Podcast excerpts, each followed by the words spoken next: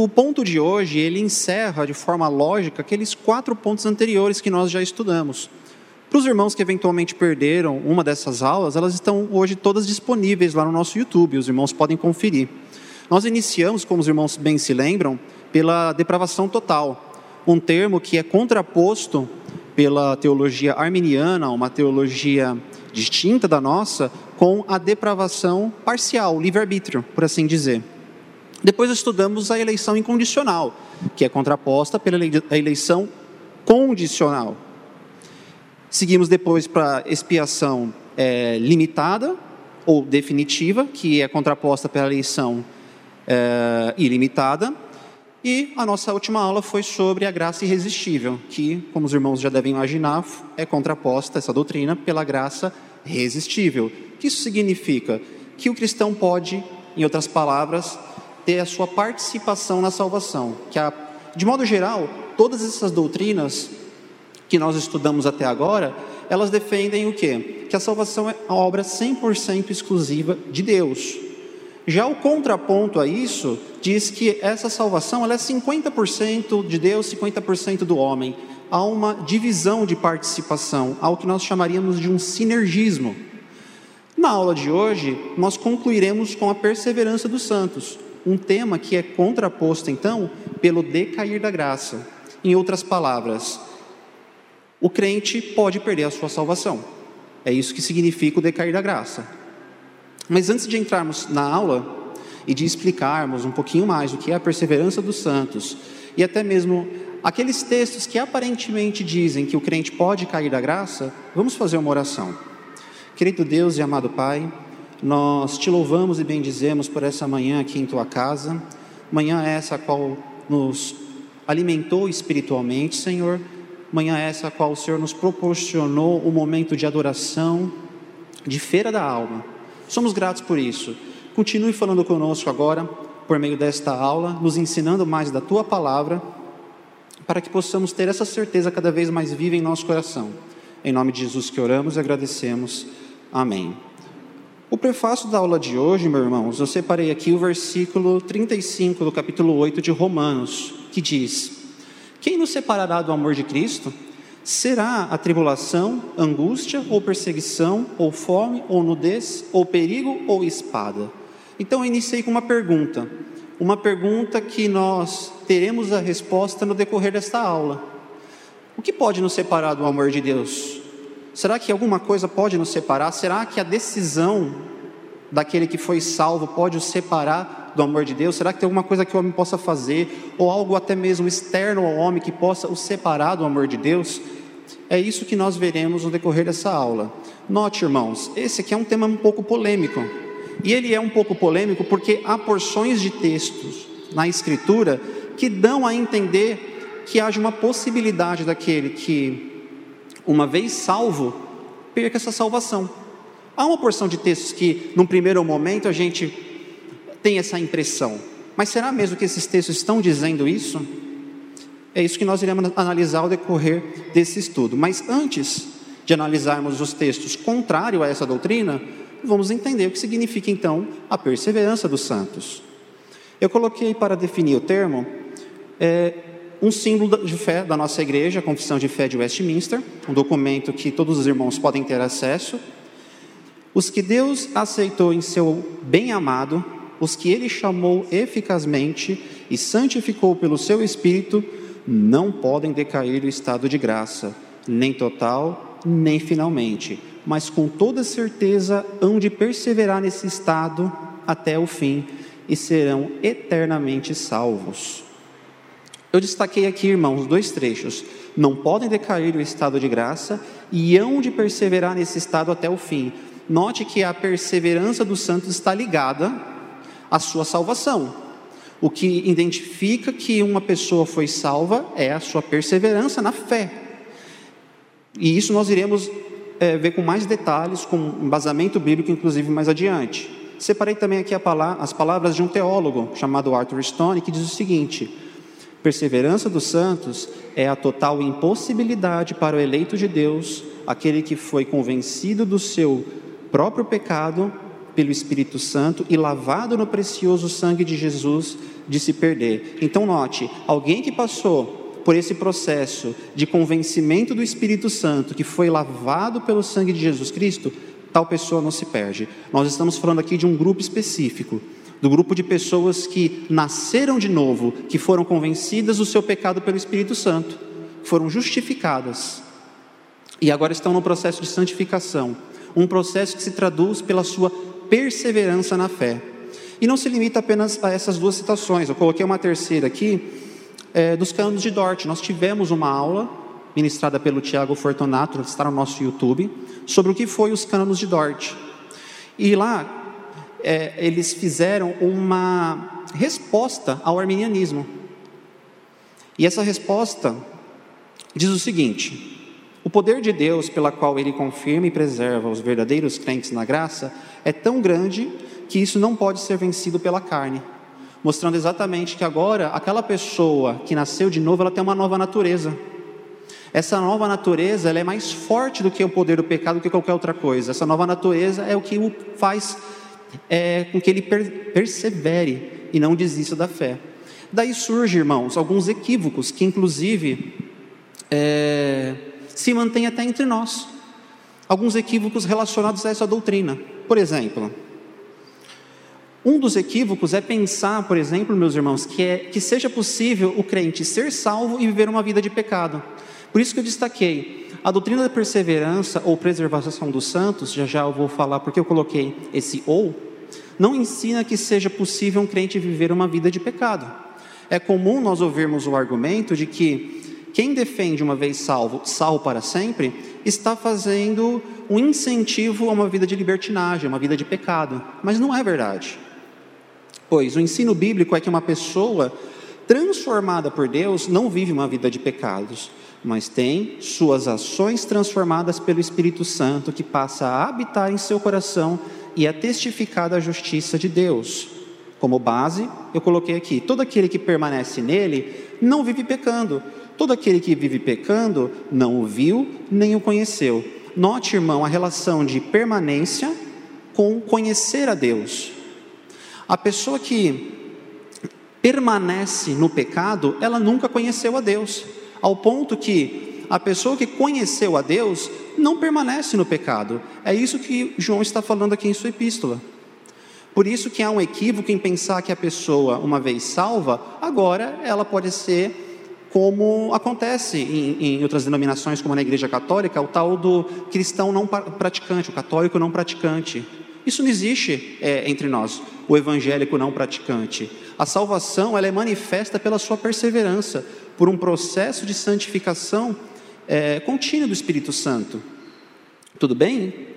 Bom, um outro texto que eu separei, que dá base a essa afirmação, é: Dar-lhe-eis um só coração, espírito novo porei dentro deles.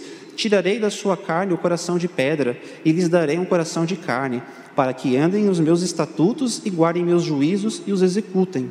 E eles serão meu povo e eu serei o seu Deus. Percebam que o andar nos estatutos de Deus, o guardar da sua lei, só é possível porque recebemos um novo coração porque aquele coração que nós tínhamos de pedra foi retirado e agora nós temos um coração de carne que é inclinado ao bem de Deus e ao mesmo tempo sente a repulsa pelo mal. Se não fosse assim, irmãos, se a salvação dependesse em algum sentido da nossa perseverança, é, buscada por uma força interior, algo intrínseco ao homem, nós não teríamos como nos salvar, mas isso vem de Deus para nós, é uma obra que Deus operou em nosso coração. Por isso, esse equívoco de que o crente, uma vez salvo, vive uma vida de pecado, está enganado. E nesse mesmo sentido, eu separei. A doutrina da perseverança ou preservação também não ensina que seja possível ser crente e não lutar contra o pecado.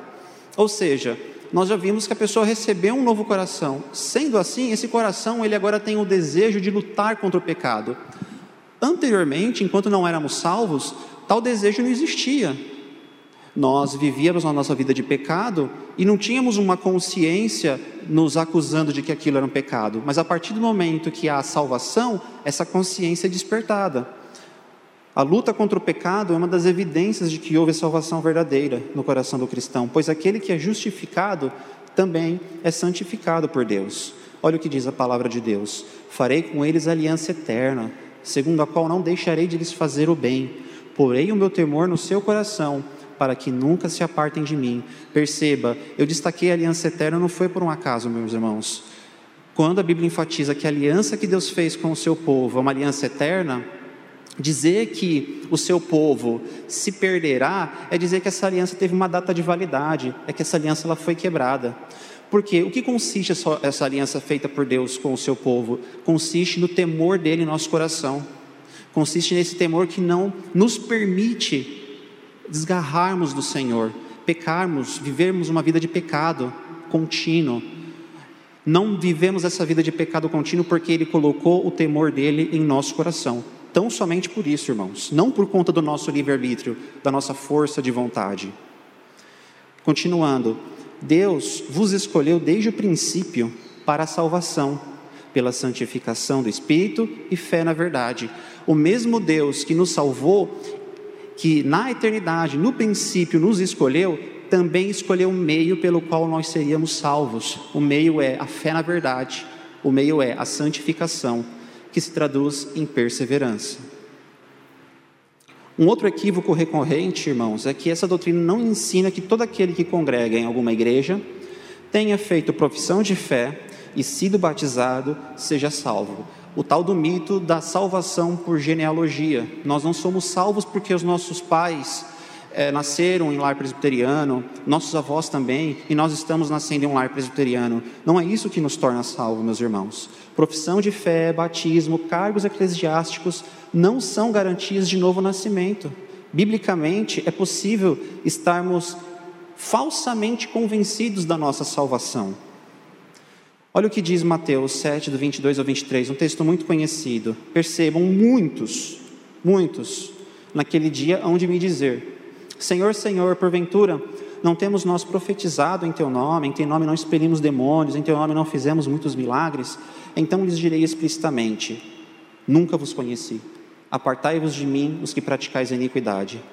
O que, que Jesus responde para esses muitos que estavam envolvidos no ministério, profetizavam, ou seja, pregavam, é, expulsavam demônios, participaram de milagres? O que, que Jesus disse para eles? Ah, eu conheci vocês mas vocês me decepcionaram, por isso apartem-se de mim. Não, não foi essa a resposta. Nunca vos conheci, foi a resposta de Jesus. O conhecer aqui, meus irmãos, não tem um significado apenas é, intelectual, cognitivo, mas tem um significado de relacionamento, de envolvimento. Que Jesus está dizendo: nunca tive nenhum tipo de envolvimento salvífico, de relacionamento salvífico contigo. Nunca vos conheci. É nesse sentido apartai-vos de mim. Eles, estes que estavam em nosso meio, pregavam o evangelho, mas nunca nasceram de novo, nunca foram salvos. Não que em algum momento perderam a salvação, não que em algum momento deixaram de ser amados por Deus. Nunca houve esse conhecimento de Deus deles, nunca houve esse relacionamento de Deus com eles. Romanos 9, 6, um célebre texto muito conhecido, diz o seguinte: Não que a palavra de Deus haja faltado, porque nem todos os que são de Israel são israelitas. Esse texto de Romanos 9 é um texto muito emblemático, o capítulo 9, porque é um capítulo que Paulo faz um paralelo com Israel, é, mostrando a eleição de Deus, sobre a eleição de Deus para a salvação de alguns. E aqui, o que Paulo está dizendo é que, ainda que houvesse muitos israelitas circuncidados na carne, ou seja, pessoas que estavam ali no meio do povo de Deus, não significava que essas pessoas de fato eram povo de Deus. Não era porque elas nasciam em Israel que as tornava de fato o povo de Deus, um israelita povo de Deus. Mas o que tornava essas pessoas o povo de Deus, o que nos torna povo de Deus, é a circuncisão no coração. Continuando, a doutrina da perseverança ou preservação dos santos também não ensina que somos melhores que os outros. Essa doutrina, meus irmãos, como todas as outras estudadas até então, em nenhum momento tem por objetivo dar espaço para o orgulho no homem. Não há como nós termos esse entendimento e nos orgulharmos de nós mesmos e ter, sermos vaidosos, arrogantes para com o, o nosso próximo, pois a salvação é um dom de Deus, uma obra exclusiva da Santíssima Trindade. Por isso, alguns teólogos até preferem a palavra preservação, que remete à ação de Cristo, em vez de perseverança, que acentua a ação do crente. Todavia, independente da escolha do termo, o crente só persevera porque Deus o preserva de todo mal, não sobrando assim espaço algum para o orgulho ou arrogância por parte do cristão. Eu explico então agora o porquê do termo preservação dos santos. Alguns teólogos vão criticar o termo perseverança porque vão pensar, poxa, perseverança é algo que diz respeito ao homem, o homem perseverar, mas não é uma doutrina da graça, não é uma doutrina que é, indica a ação de Deus no homem, então seja melhor talvez colocarmos o termo preservação dos santos. Mas irmãos, independente do termo, o fato é, só perseveramos, só nos mantemos na fé, porque Deus nos preserva. Essa ação da perseverança, ela não abre espaço para um orgulho no nosso coração, para uma vaidade, para uma alta exaltação, não há espaço. Nós temos que dar glória a Deus, graças a Deus, porque Ele nos, nos preserva, Ele nos mantém no caminho dele. Olha o que diz aqui, olha. Eu, porém, roguei por ti, para que a tua fé não desfaleça. Tu, pois, quando te converteres, fortalece os teus irmãos. Jesus falando com Pedro. Por que Pedro não teve o mesmo destino de Judas? Por que Pedro, quando pecou, quando caiu, algo que acontece conosco, algo que acontece com todo cristão, quedas fazem parte da caminhada cristã, por que, que ele não, não, não foi ao suicídio, não recorreu ao suicídio, à total perdição? Porque Jesus intercedeu por Pedro. Pedro não podia se gabar só melhor do que Judas. Alguns coaches, pastores coaches, gostam de fazer esse paralelo. Seja Pedro, não seja Judas, tenha uma postura firme, confie no bem do seu coração. Você pode se levantar. Meus irmãos, ainda que a postura de Pedro tenha sido correta, ela só foi correta. Ele só se arrependeu, só não recorreu ao suicídio porque Jesus intercedeu por ele, para que a fé de Pedro não desfalecesse. E o mesmo se aplica a nós. Nossa fé não desfalece quando caímos, quando pecamos, nós conseguimos voltar só porque Jesus nos busca, porque Jesus intercede por nós. Continuando, e por isso estou sofrendo essas coisas. Todavia, não me envergonho, porque sei que em tenho crido, e estou certo de que Ele é poderoso para guardar o meu depósito até aquele dia. Paulo, aqui é Paulo falando, Paulo estava no momento de perseguição, para Paulo ter uma vida mais confortável era bem simples, basta negar a Cristo, basta abandonar a Cristo. E a sua vida aqui nessa terra será mais simples, terá menos perseguição, menos problemas. O Evangelho para Paulo representou muitos problemas nessa terra, mas Paulo diz: Eu não me envergonho disso, porque tenho confiança em mim, porque tenho confiança que eu sou forte, que não vou abandonar o Evangelho. Não, porque tenho confiança naquele que é poderoso para guardar o meu depósito até aquele dia.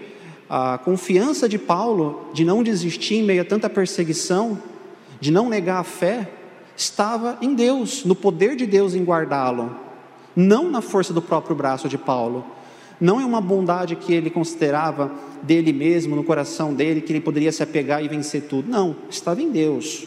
Tudo bem? Pois bem, entramos aqui num segundo momento da nossa aula, que é o que a Bíblia mostra sobre isso? Primeiro de tudo, a Bíblia mostra que o amor de Deus pelo seu povo é um amor eterno um amor perene. Nós, inclusive, temos uma canção no nosso cancioneiro, o, o, hino acho que 88, sobre o amor perene de Deus. Nós cantamos isso em culto. O que significa o amor de Deus ser um amor perene, um amor que não se acaba? Bom, em Jeremias nós temos: De longe se me deixou ver o Senhor, dizendo: Com amor eterno eu te amei, por isso com benignidade te atraí. Irmãos, o que foi dito a Jeremias se aplica a nós. Deus nos conheceu e nos amou na eternidade. E no tempo, ele nos atrai, por sua benignidade e por sua bondade. Note, dizer que o crente, aquele que é amado com amor eterno, possa perder a salvação, é o mesmo que afirmar que Deus mentiu. Afinal, que amor eterno é esse que se acaba com o tempo? Fica a pergunta. Ele nos promete um eterno, mas de repente algo acontece, ele deixa de nos amar. Nós agora somos apartados para longe, para o inferno, somos deixados de, é, de ser amados por Deus. Bom, se isso for verdade, é uma contradição bíblica. Porque em vez disso, devemos, irmãos, ter em mente a mesma certeza de Paulo. E aqui está a resposta para a pergunta inicial. Porque eu estou bem certo de que nem a morte, nem a vida, nem os anjos, nem os principados, nem as coisas do presente, nem do porvir, nem os poderes, nem a altura, nem a profundidade, nem qualquer outra coisa poderá nos separar do amor de Deus, que está em Cristo Jesus. Note que o amor de Deus está relacionado à obra de Jesus Cristo. A obra de Jesus Cristo na cruz foi perfeita. E Paulo podia simplesmente falar nada, mas ele faz questão de detalhar uma série de itens que poderiam, para algumas pessoas, ser motivo de separação do amor de Deus para ela.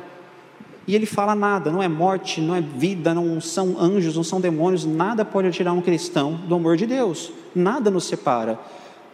Só que eu poderia terminar a aula, mas vamos colocar mais alguns elementos. A Bíblia também nos ensina, nos ensina que Jesus é o bom pastor que efetivamente cuida das suas ovelhas. Olha o que Jesus disse: Eu sou o bom pastor, o bom pastor dá a sua vida pelas ovelhas. Aqui nós temos o aspecto é, pastoral. Jesus Cristo é nosso bom pastor Jesus Cristo dá a sua vida pelas suas ovelhas. Esse texto ele foi usado em uma das nossas aulas, irmãos, justamente nas aulas da expiação limitada, mostrando que Jesus morre não por qualquer um, mas a morte de Jesus, ela tem ali um objetivo, um propósito de salvar suas ovelhas. Olha só, a promessa de salvação e cuidado é exclusiva para as suas ovelhas. Vós não credes porque não sois das minhas ovelhas. As minhas ovelhas ouvem a minha voz, eu as conheço e elas me seguem. Eu lhes dou a vida eterna, jamais perecerão e ninguém as arrebatará da minha mão. Aquilo que o Pai me deu é maior do que tudo da mão do Pai ninguém pode arrebatar. Esse texto, irmão, ele é definitivo. Ele mostra a obra de Jesus sendo direcionada às suas ovelhas. E que obra foi essa? O dar a sua vida a elas, para que nenhuma delas pereça. Nenhuma pereça, para que ninguém as arrebate é, da sua mão. E aqui nós temos o que, irmãos? Olha o que eu separei: uma dupla proteção tanto a proteção de Jesus enquanto bom pastor, quanto a proteção do Pai. Ou seja, dizer que uma pessoa ela possa se perder é o mesmo que dizer que Jesus fracassou enquanto pastor e que algo ou alguém conseguiu vencer as mãos do Pai. Pois ninguém as arrebata das mãos do meu Pai, é o que Jesus disse. Se alguém arrebatou, se algo arrebatou, algo venceu a mão de Deus. É simples, teoricamente falando, muito simples. Pois bem, continuando, a Bíblia nos mostra que somos filhos de Deus e que Ele jamais desamparará aos seus filhos. Texto para isso: o que vos parece? Se um homem tiver cem ovelhas e uma delas se extraviar, não deixará ele nos montes as noventa e nove, indo procurar que se extraviou? E se porventura a encontrar, em verdade vos digo que maior prazer sentirá por aquela, por, por causa desta, do que pelas noventa e nove que não se extraviaram. Assim, pois, é a vontade do vosso Pai Celeste que pereça um só destes pequeninos. O ponto é, o, o final desse texto é bem enfático, mostrando não é da vontade de Deus que nenhuma delas pereça. A Bíblia, ela nos mostra que Deus é nosso Pai, o vosso Pai Celeste. Enquanto o Pai, há uma superioridade no amor do nosso Pai Celeste para com os pais da terra. Pensa só, meus irmãos, há muitos bons exemplos, até entre nós, de pais e mães que fazem de tudo pelos seus filhos. Não interessa se o filho ele cometa um erro grave, seja eventualmente até mesmo preso. O pai não abandona, a mãe não abandona. Continua amando, continua visitando, não significa leniência, não significa fazer vista grossa para o erro, mas significa não desamparar, não deixar de amar o filho. Por que então Deus, que é o Pai celeste, o Pai perfeito, desampararia os seus filhos, deixaria de amar os seus filhos? Pois bem, a ideia de um pai que desampara seus filhos e os lança no inferno não encontra respaldo bíblico, mas o que lemos nas Escrituras é, e aqui eu separei o Salmo 27, 10, porque se meu pai e minha mãe desampararem, o Senhor me acolherá. A Bíblia sendo clara na superioridade desse amor de Deus para com o amor de qualquer pai, de qualquer mãe aqui nessa terra. O amor de Deus é superior nesse sentido. Se um deles se perder, como inicia o Mateus 18, se um deles se, se extraviar, se desgarrar, eventualmente, como aconteceu com uma dessas ovelhas, o bom pastor vai atrás, o bom pastor a busca. Essa é a promessa que temos, de segurança nele, não de segurança em nosso livre-arbítrio, em nossas escolhas, em nossas próprias vontades, mas de segurança nele, tudo bem? Continuando, um outro ensino que corrobora a doutrina da perseverança dos santos é o selo que cada crente recebe ao ser salvo. Lembram, irmãos, que eu falei de uma dupla proteção do bom pastor, das mãos do Pai? Agora nós temos uma tripla proteção, por assim dizer. É a Santíssima Trindade inteira. A, Santíssima Trindade agora é em atuação na proteção, na perseverança dos santos. O Espírito Santo selando os salvos. Note o que diz 2 Coríntios 1, 22, o qual também nos selou e nos deu o penhor do Espírito Santo em nosso coração. Irmãos, o que lemos é: não que o Espírito Santo coloque um selo naqueles que creem em Jesus, mas que ele mesmo passa a habitar no crente e passa a ser o seu selo. O selo, meus irmãos, tem por objetivo a inviolabilidade e a assegurar que a mercadoria ou a carta chegará ao seu destino final. Se os selos utilizados por nós têm a sua eficiência limitada, o selo utilizado por Deus, que é o próprio Espírito Santo no coração do crente, não tem como ser violado. A qualidade é, é, é inviolável, é ilimitada. Por isso, nós temos certeza que não seremos violados pelo pecado, corrompidos pelo pecado, bem como seremos preservados até aquele dia. Assim como nos escolheu nele antes da fundação do mundo, um texto muito conhecido de Efésios, para sermos santos e irrepreensíveis perante ele. Note que santidade está relacionado à nossa salvação. Fomos eleitos e escolhidos antes da fundação do mundo, na eternidade, para esse propósito um propósito de santidade.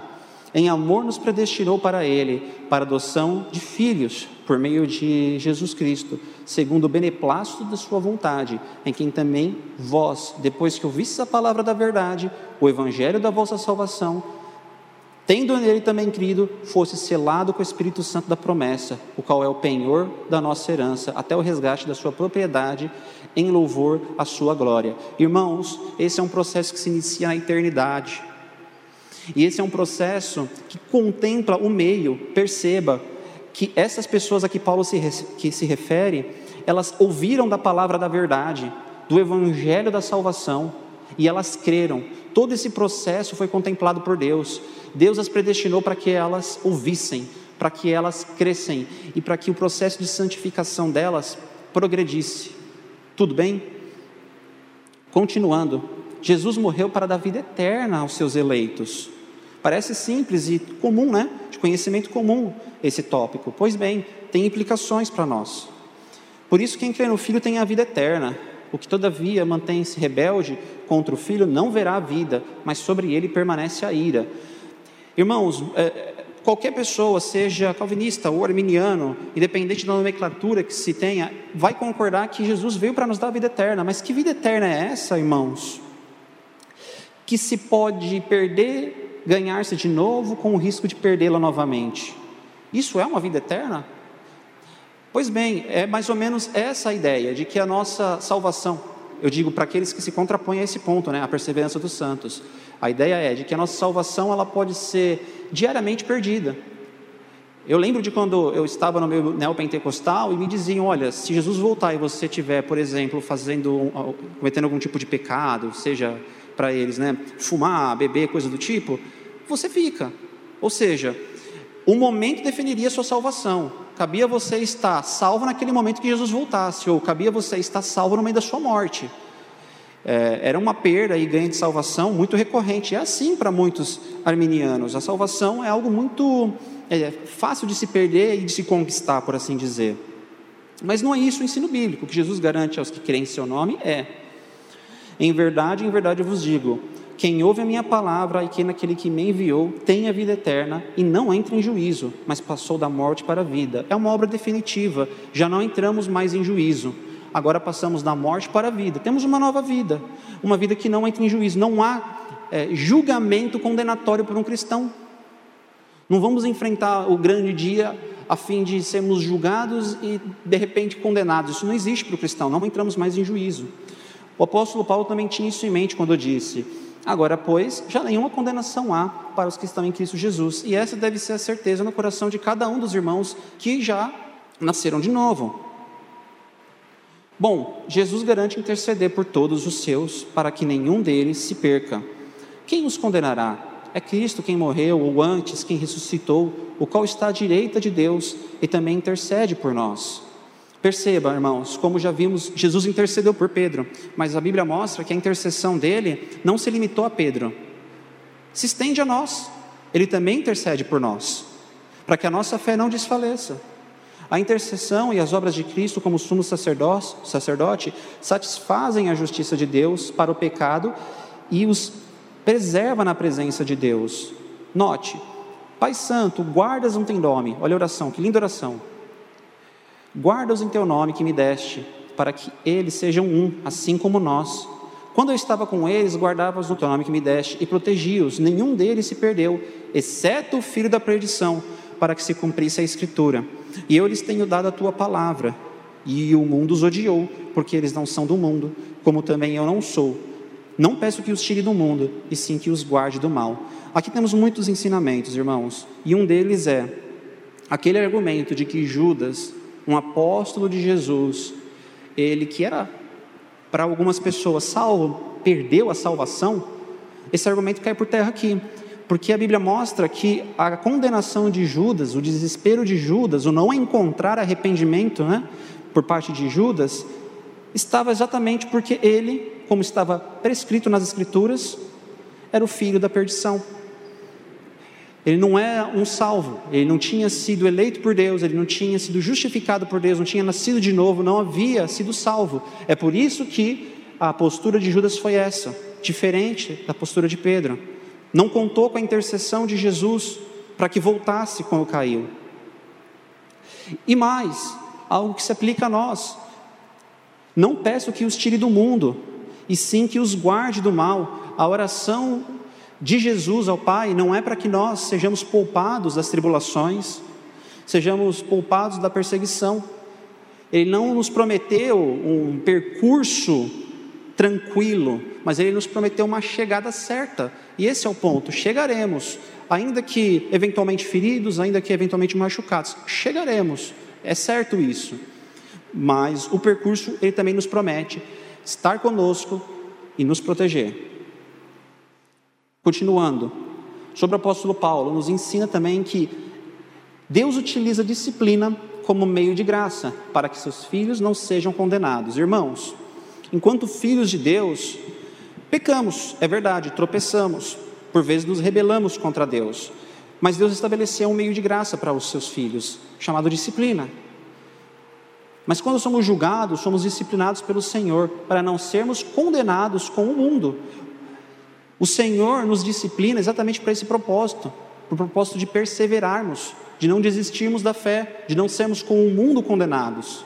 Perceba, irmãos, pode esperar, se eventualmente ocorrer de é, os irmãos adquirirem alguma prática pecaminosa, se desviarem do caminho do Senhor, serão disciplinados pelo Senhor. A disciplina pode até ser severa, mas ela é para o seu bem, é para que volte para o caminho de Deus, é um meio de graça. A falta de disciplina, ela representa um sinal de que não houve verdadeira salvação. Por isso, o Senhor ele corrige a quem ele ama e açoita todo filho a quem recebe. É para a disciplina que perseverais. Deus vos trata como filhos, pois que, é o, é, que filho há que o pai não corrija? Mas se estáis sem correção, de que tudo se tem tornado participante, logo sois bastardos e não filhos. Perceba, a pessoa que vive uma vida de pecado, ainda que ela esteja ocupando um cargo de pastor, não interessa. Se essa pessoa vive uma vida de pecado e parece tudo bem com ela, na verdade, meus irmãos, há ali um, um, uma evidência clara de que essa pessoa não foi adotada como filho de Deus, não passou pelo processo da salvação, pois para os seus filhos o Senhor promete, quando se desviarem, a correção, a disciplina. Concluindo então esse trecho, concluímos que não há salvação onde não há perseverança, e onde há salvação, ali haverá perseverança. Afinal, a perseverança na fé é uma obra de Deus na vida de seus eleitos e uma evidência de verdadeira conversão. A obra da salvação, ela não é dissociada da santificação. Se não houve santificação, não está havendo perseverança, é um indício, é um sinal de que essa pessoa ainda não se converteu, de que essa pessoa ainda não foi salva. Continuando, estou plenamente certo de que aquele que começou a boa obra em vós há de completá-la até o dia de Cristo Jesus. Esse texto não poderia faltar. Paulo depositando a confiança daquele que iniciou, que o justificou, que ele também iria o santificar, que ele também iria o guardar, terminar a boa obra que ele começou na vida dele. Assim é conosco. Não somos é, só num primeiro momento salvos pela graça somos o tempo todo salvos pela graça. A salvação ela não se limita graciosamente apenas à justificação, quando o Senhor ali nos aceita como filho, nos imputa a justiça de Cristo. Não é só nesse momento, mas durante todo o percurso. É graça. É o Senhor nos favorecendo, é o Senhor firmando os nossos passos, é o Senhor nos protegendo. É Ele que termina a boa obra que começou. Não somos nós os encarregados a terminar o que Ele iniciou. Outro ensino que aprendemos é que Deus não prometeu um percurso sem tribulações, como eu havia dito, mas uma garantia de chegada ao destino. Por isso, para o crente, as adversidades e tribulações são meios de o conformar à imagem de Cristo Jesus, para o qual foi predestinado. Sabemos que todas as coisas cooperam para o bem daqueles que amam a Deus, daqueles que são chamados segundo o seu propósito. Porque aos que de antemão conheceu, também os predestinou para serem conformes à imagem de seu filho Jesus. Irmãos, o texto não diz que todas as coisas cooperarão bem, mas para o bem, significando que doenças, perdas familiares, todas as coisas que aparentemente nós julgamos como ruins, elas também contribuem para o nosso bem, no sentido de nos conformar à imagem de Cristo Jesus, imagem essa para a qual nós fomos predestinados. É, o Senhor nos salvou para que sejamos agora conformados à imagem de Seu Filho, a imagem do varão perfeito, e para isso, sofrimentos são utilizados para esse, para esse fim, coisas boas também, evidentemente, mas eu destaco aqueles aspectos ruins para que os irmãos entendam que nem sempre Coisas ruins significam disciplina do Senhor.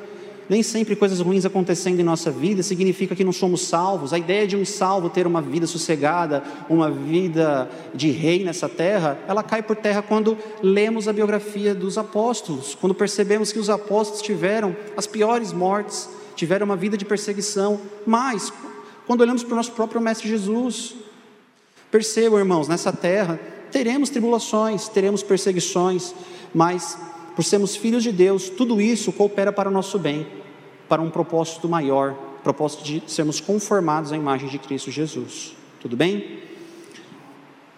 Agora é a parte que eu antecipo os argumentos contrários. Bom, há uma porção de textos bíblicos que são utilizados para defender a ideia da perda da salvação. Tais textos apresentam o uso de condicionais indicando aparentemente que o regenerado por Deus possa perder essa graça. Mas será que esses textos realmente contradizem o ensino bíblico da perseverança ou salvação dos santos? Um deles é este: por se multiplicar a iniquidade, o amor se esfriará de quase todos, quase todos. Aquele, porém, que perseverar até o fim, esse será salvo. É comum arminianos utilizarem esse texto para falar: olha, não significa que você, salvo, agora continuará salvo. Para que você continue salvo, você precisa perseverar. E nós quase concordamos com os arminianos nesse ponto. Quase. Concordamos que a perseverança é sinal da salvação. Foi o que eu acabei de falar durante todo esse estudo. Porém, quem nos persevera é Deus. Os seus eleitos perseverarão, não deixarão de perseverar. É, concordamos que perseverança faz parte, realmente, foi tudo que foi dito até agora, mas dizer que um crente não perseverará, aí que está o problema.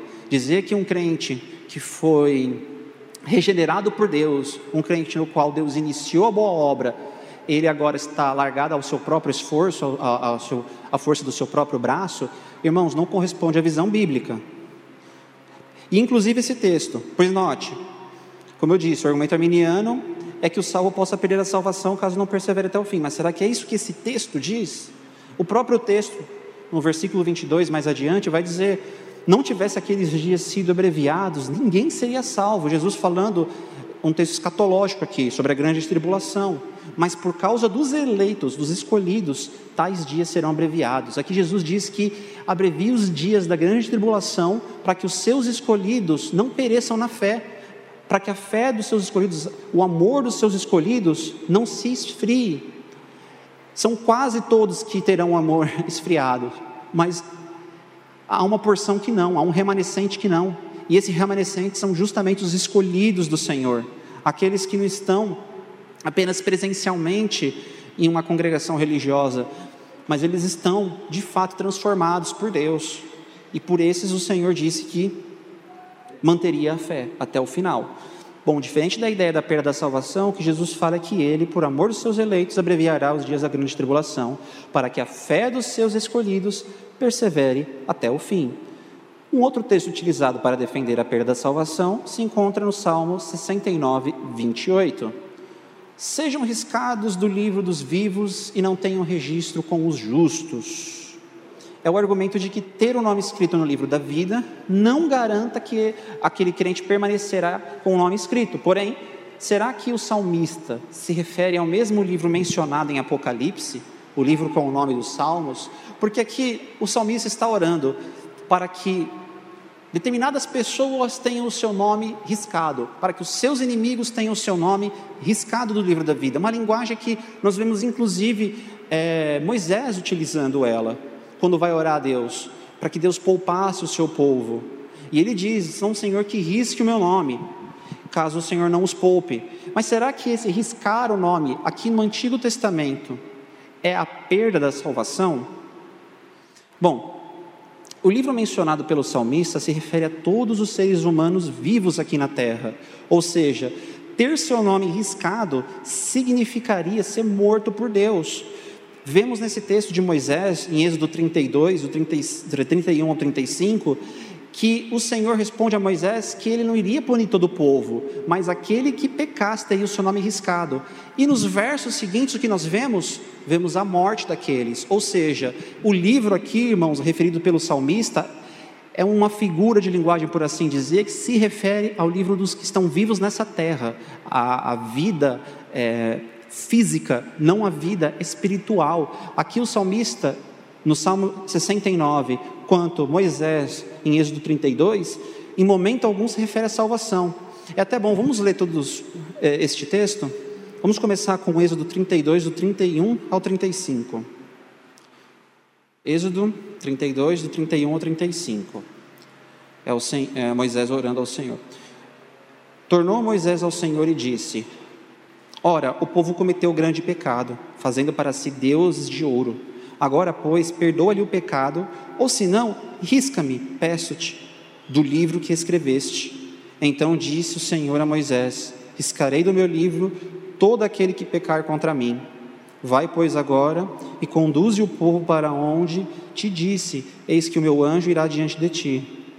Porém, no dia da minha visitação, vingarei neles o seu pecado e aí no verso 35, o significado do riscar do livro. O que, que o Senhor fez com aqueles que ele riscou? Feriu, pois, o Senhor ao povo, porque fizeram o bezerro que Arão fabricara. No Salmo 69, Salmo 69, versículos 25 e 28.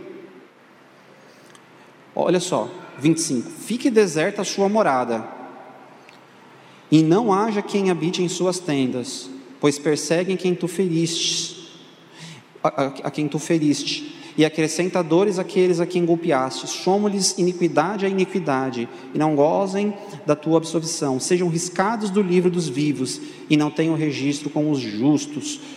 Perceba quantos flagelos físicos o salmista, nessa sua oração imprecatória, que é uma oração de para manifestação da vingança de Deus sobre os ímpios, quantas características Flagelos físicos ele nomeia, desde fique deserto a sua morada, que agora habitem em tendas, persegue aqueles que o Senhor já feriste. Note quantas ele está se relacionando tudo no âmbito físico, não no âmbito espiritual. Mas eu sei, talvez os irmãos pensam: ah, mas em Apocalipse, não é o mesmo livro? Tem certeza?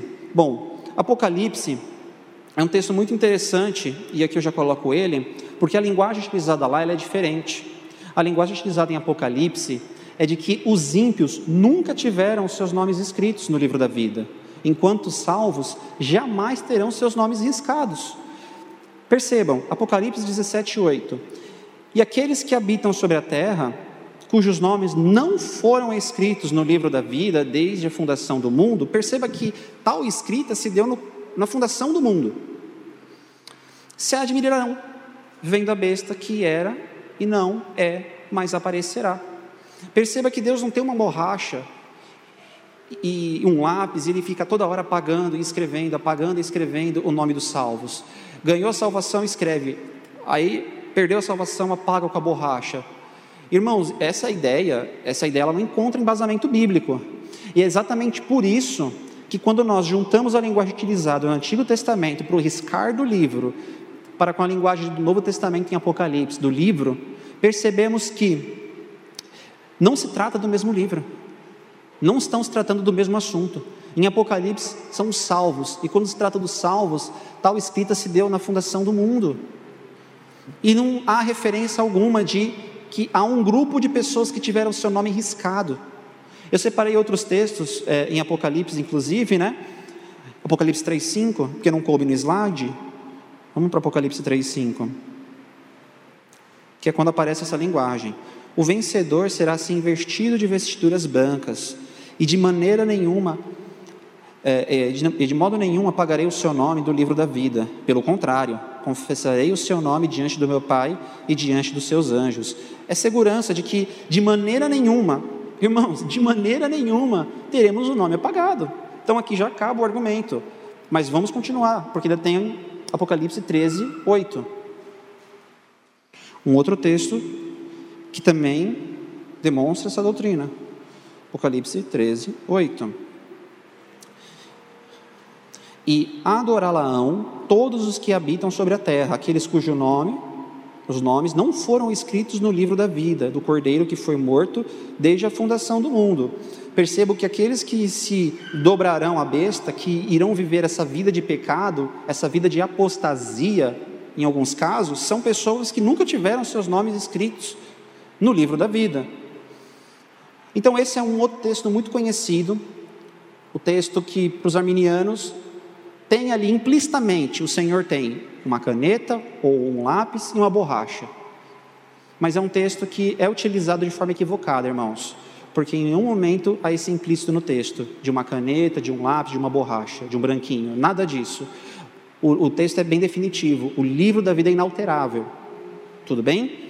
Pois bem, um outro texto, e aí dá inclusive nome à doutrina arminiana, que é a doutrina que se contrapõe essas, a esse nosso estudo, que é o de Galatas 5.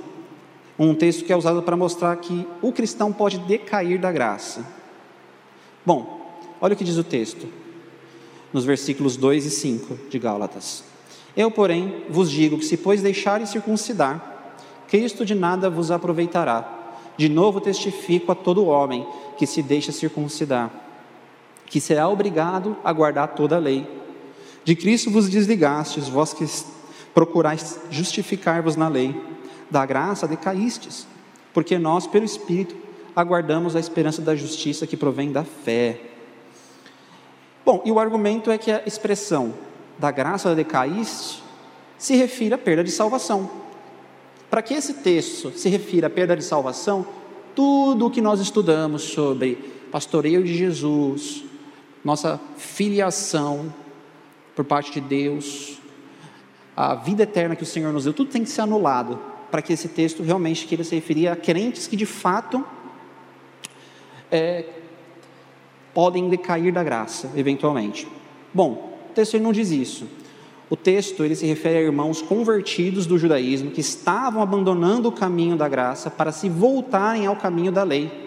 Dessa forma, o cair da graça a que Paulo se refere não representa a perda da salvação, mas uma repreensão aos irmãos que estavam novamente se apoiando nas velhas ordenanças da lei.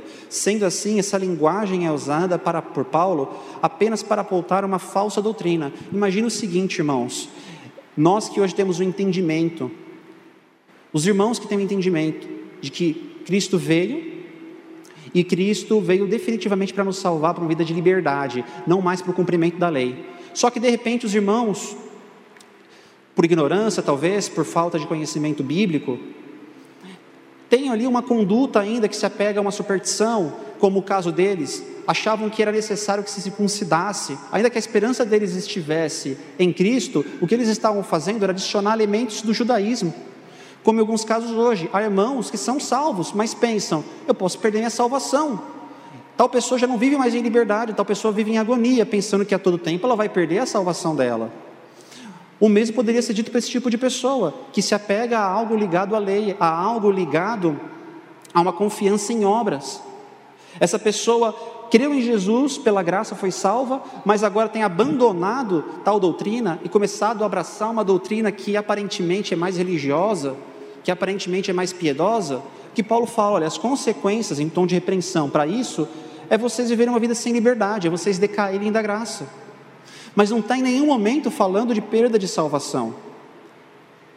Por vezes também, irmãos, somos é, expostos à mesma coisa a abraçar algumas crenças, a abraçar certos rituais que não têm embasamento bíblico. Seja um jejum em, em dia de, de, de, domingo, seja um jejum em dia de Páscoa, algo religioso que, quando olhamos para as Escrituras, não encontramos base. Aderir a essas coisas, meus irmãos, é deixar de lado as doutrinas da graça e começar a abraçar uma doutrina de obras, uma doutrina que se justifica pela força do braço. É exatamente isso que Paulo está falando para aqueles que estavam querendo se circuncidar, abraçar, adicionar no cristianismo doutrinas do judaísmo e dar uma repreensão a eles. E não diz que, que tais pessoas perderiam a salvação.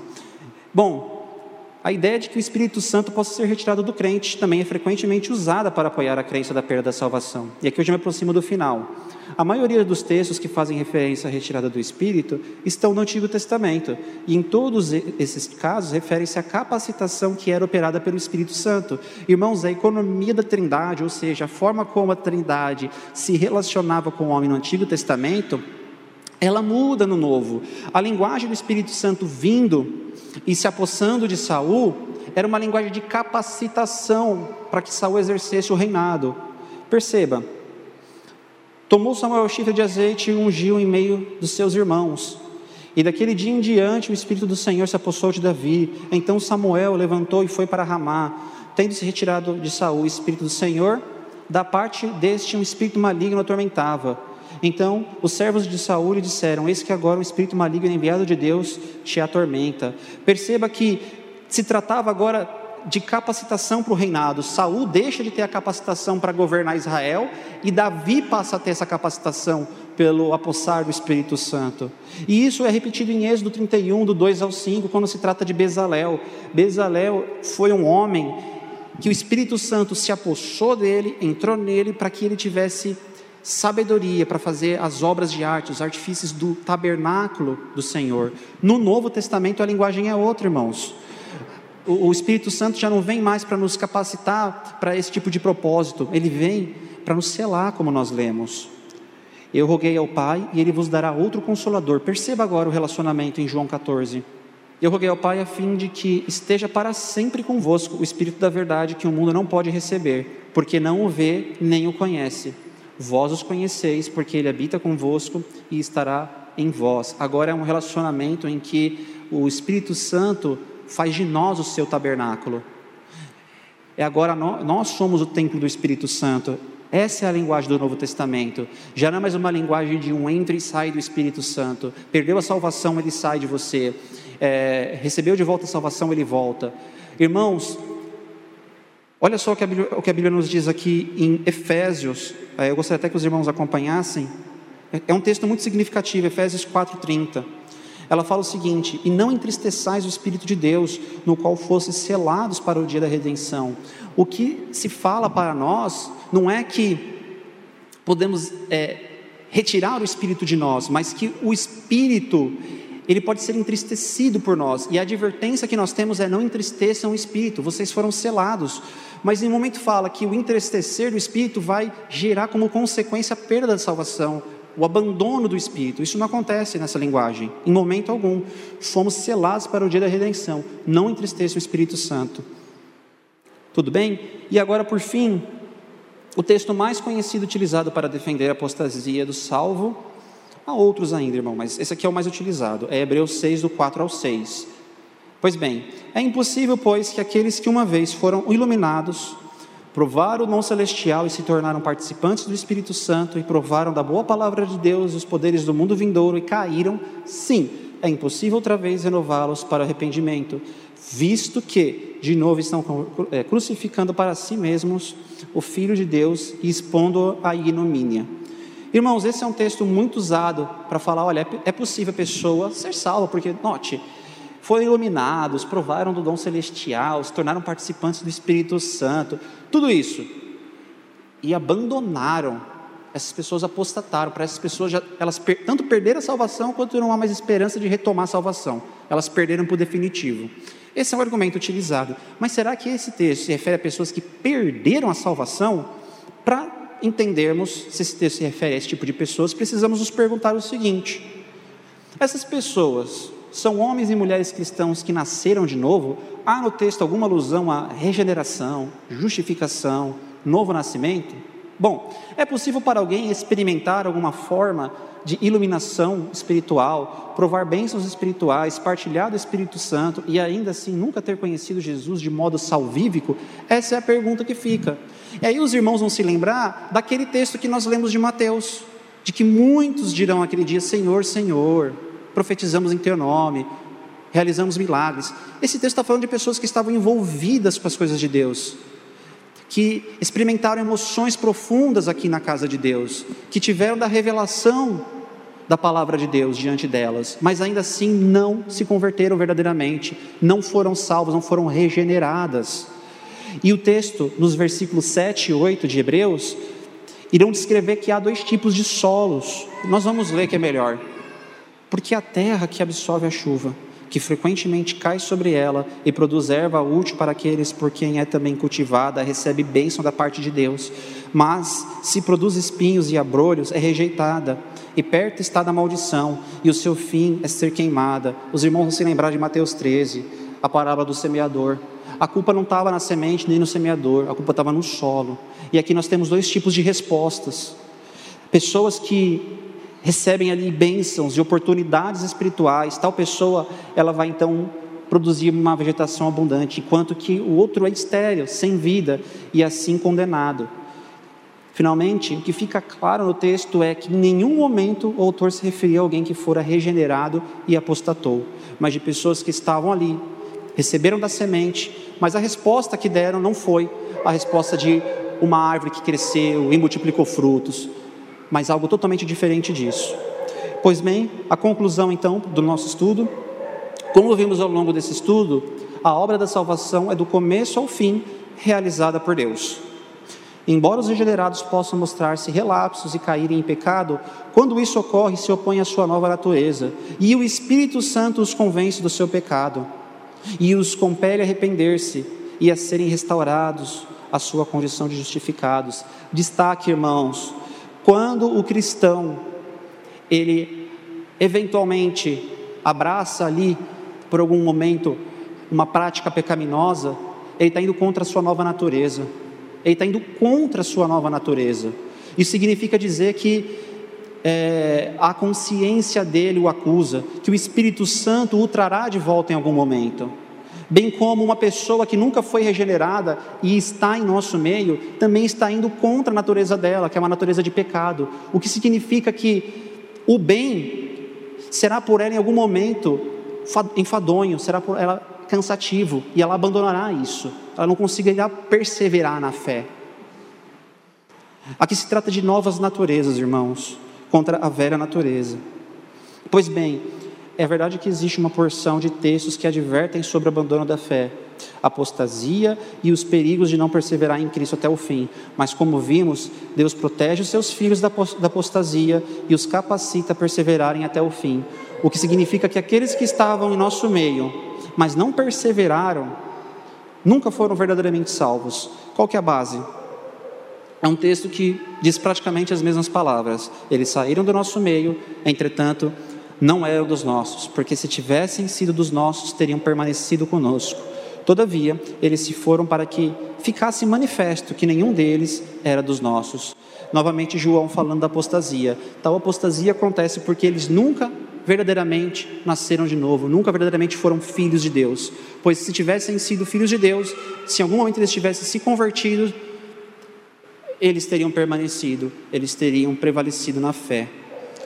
Irmãos, essa foi a aula de hoje. Concluímos aqui os cinco pontos do calvinismo, ou essas, esse conjunto de cinco pontos das doutrinas da graça. Eu gostaria de saber se os irmãos ficaram com alguma dúvida ou se os irmãos têm alguma contribuição para fazer. Tudo bem. É, então vamos fazer uma oração encerrando? Santo Deus e amado Pai, nós te louvamos e bendizemos por esse dia, por essa aula ministrada. Te damos graça, meu Deus, porque aprendemos mais da tua palavra, da segurança que temos em Cristo Jesus. Aprendemos, meu Deus, que somos salvos e preservados pelo Senhor do começo ao fim. E te pedimos, ó Deus, que essa palavra fique em nosso coração, que a certeza da salvação desperte em nós o contrário da leviandade, desperte em nós o temor, desperte em nós o respeito à tua lei e que o teu Espírito, meu Pai, em nosso ser, nos ajude a desenvolver o fruto do Espírito Santo e a mortificar a cada dia a obra da nossa carne. Em nome de Jesus que oramos e agradecemos. Amém.